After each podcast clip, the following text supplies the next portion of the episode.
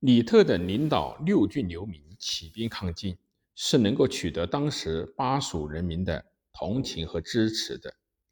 罗尚为首的西晋官吏大都贪残异常，深为巴蜀人民所痛恨。《晋书·李特在记》称：“时罗尚贪残，为百姓患。”而特与蜀人约法三章，施舍赈贷，礼贤拔治，军政肃然，百姓为之谣曰：“李特尚可，罗尚杀我。”可见，在益州的人民看来，李特的一切措施比西晋的政权要好很多。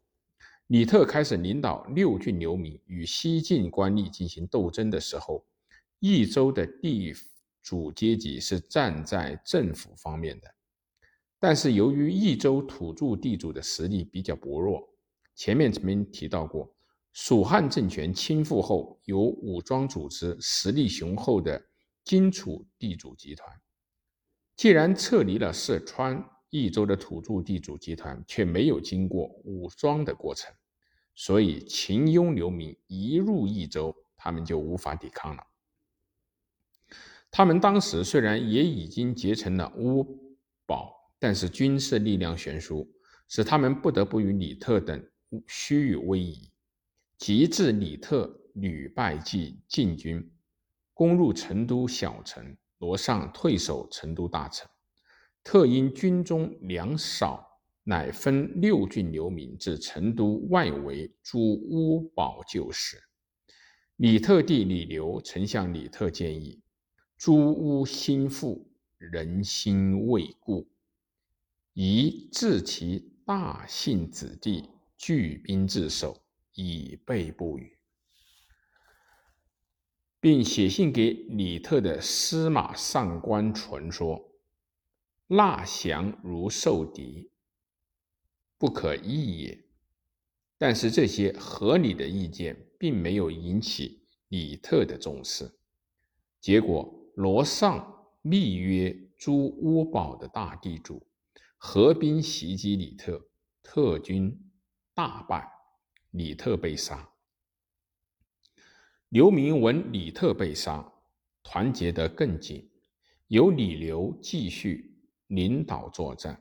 不久，李刘病死，李特子李雄继续领导刘明与西晋政权斗争。